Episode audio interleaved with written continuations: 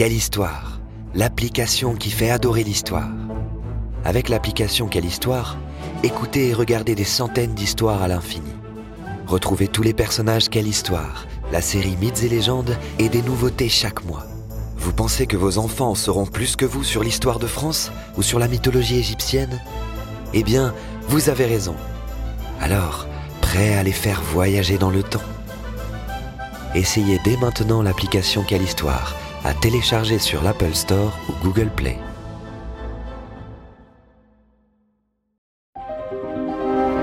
Quelle histoire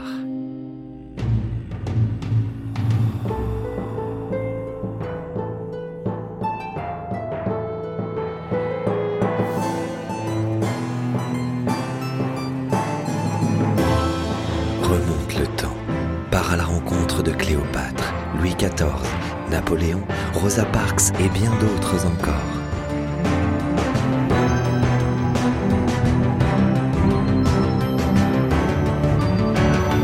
Avec quelle histoire L'histoire devient un jeu d'enfant. Joséphine Baker Freda Joséphine MacDonald, future Joséphine Baker, naît en 1906 à Saint-Louis, aux États-Unis, dans une famille pauvre. Dans son pays, l'esclavage est aboli depuis 1865, mais la loi autorise toujours la ségrégation, c'est-à-dire la séparation des Noirs et des Blancs, ce qui est du racisme. Dès ses 8 ans, Joséphine répartit son temps entre l'école et des emplois dans de riches familles de Blancs où elle fait le ménage ou garde les enfants. Elle est sévèrement punie à la moindre erreur, mais elle n'a pas le choix. Elle doit travailler pour aider sa famille. Joséphine se marie très jeune, à 13 ans, mais cela ne se passe pas très bien et le divorce est prononcé moins d'un an plus tard. La jeune fille se raccroche alors à son rêve, celui de danser. Elle rejoint une troupe d'artistes de rue et part avec eux, direction Philadelphie, puis New York. Elle se présente à toutes les salles de spectacle de Broadway, mais on lui répond qu'elle est trop mince, trop petite et surtout trop noire. Cependant, rien n'entache sa détermination. Elle apprend tous les rôles par cœur, jusqu'à ce qu'un jour, enfin, une occasion se présente. Une danseuse est malade.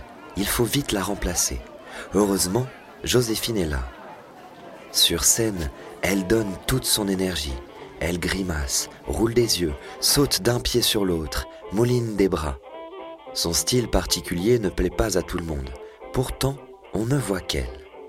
Désormais, et pour les années à venir, elle sera la vedette.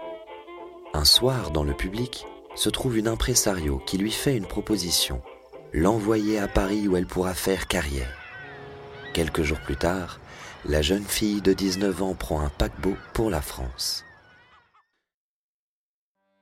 Quelle surprise en arrivant en France. Le racisme est toujours présent, mais Joséphine a bien plus de liberté que dans son pays d'origine. À Paris, elle devient la star de la revue Nègre au théâtre des Champs-Élysées, puis meneuse de revue aux Folies Bergères elle décide de jouer avec les clichés sur les Noirs, considérés par certains comme des sauvages. Alors, elle danse des charlestons endiablés, presque nus, avec une ceinture de plumes ou de bananes se balançant autour des hanches. Dans le Paris de l'époque, c'est un scandale et le début de la gloire. Tout semble sourire à Joséphine. Les femmes imitent son style, les admirateurs lui offrent des cadeaux précieux ou originaux, comme ce guépard, Chiquita, qui l'accompagne désormais partout.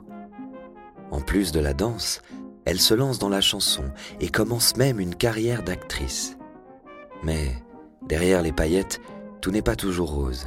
Elle subit de violentes critiques, notamment de la part des religieux que ses provocations choquent beaucoup. Quand elle est en tournée dans certains pays, l'Église tente d'interdire ses spectacles et demande aux fidèles de rester chez eux. En 1937, après son troisième mariage avec Jean Lyon, Joséphine obtient la nationalité française. Mais elle s'ennuie et cherche un sens à sa vie. Alors, quand la Seconde Guerre mondiale éclate deux ans plus tard, elle défend avec ferveur son pays d'adoption. Elle s'engage aux côtés de la Croix-Rouge et devient marraine de guerre. À des centaines de soldats, Ses filleuls, elle envoie des lettres et des cadeaux, cigarettes, chocolat, chaussettes, pour les soutenir sur le front. Elle vient aussi en aide aux réfugiés de guerre en leur apportant de la nourriture, de l'argent ou des jouets pour les enfants. Dès la fin de l'année 1939, Joséphine avait rejoint les services de renseignement français.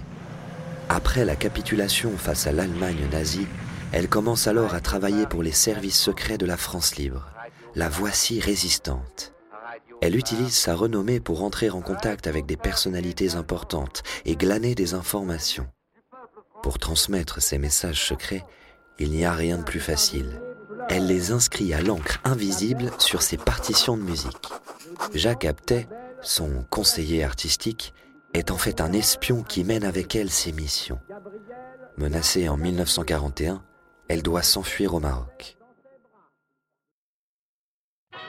Après la guerre, Joséphine remonte sur scène, mais elle impose désormais des règles strictes, surtout lors de ses tournées aux États-Unis où sévit toujours la ségrégation. Alors qu'elle se voit encore refuser l'entrée de certains hôtels ou restaurants, elle exige que son public ne soit pas restreint selon des critères de race ou de religion. Une première. Et elle ne s'arrête pas là. Après son mariage avec Joe Bouillon, elle achète le château de Milande, en Dordogne le couple va adopter douze enfants d'origines différentes. Sa tribu arc-en-ciel, comme dit Joséphine, est un superbe pied de nez au racisme. En 1961, Joséphine reçoit la Légion d'honneur et la Croix de guerre. C'est une grande fierté. Quand elle combattait le nazisme, Joséphine se battait déjà contre toutes les formes de racisme et d'intolérance. Mais il reste beaucoup à faire. Aux États-Unis, un pasteur noir, Martin Luther King, milite pour les droits civiques et revendique l'égalité entre les Noirs et les Blancs. Ayant entendu parler de Josephine Baker, il l'invite à le rejoindre dans la lutte. En 1963, elle va marcher à ses côtés lors d'une manifestation historique à Washington et prononce un discours devant plus de 200 000 personnes. De retour en France, Joséphine connaît des années difficiles. Elle est criblée de dettes, malade. Par chance, ses amis sont là pour l'aider. Alors qu'elle vient de fêter ses 50 ans de carrière, Joséphine meurt d'une attaque cérébrale le 12 avril 1975. Le monde entier est en deuil. On se souviendra d'elle comme d'une femme libre et audacieuse, une artiste révolutionnaire, une résistante, une militante contre le racisme et une mère de famille à la générosité sans borne. Joséphine a eu mille vies qui lui valent bien son entrée au Panthéon le 30 novembre 2021. Elle est la première femme noire à y reposer.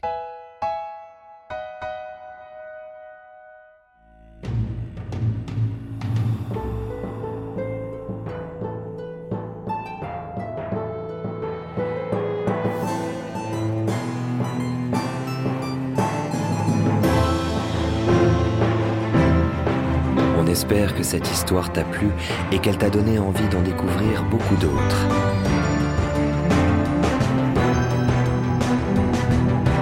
C'était Quelle Histoire Une série audio tirée de la collection de livres à découvrir sur quellehistoire.com.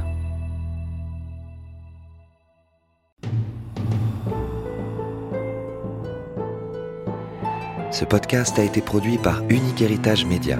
Retrouve toutes les informations sur maisondupodcast.fr.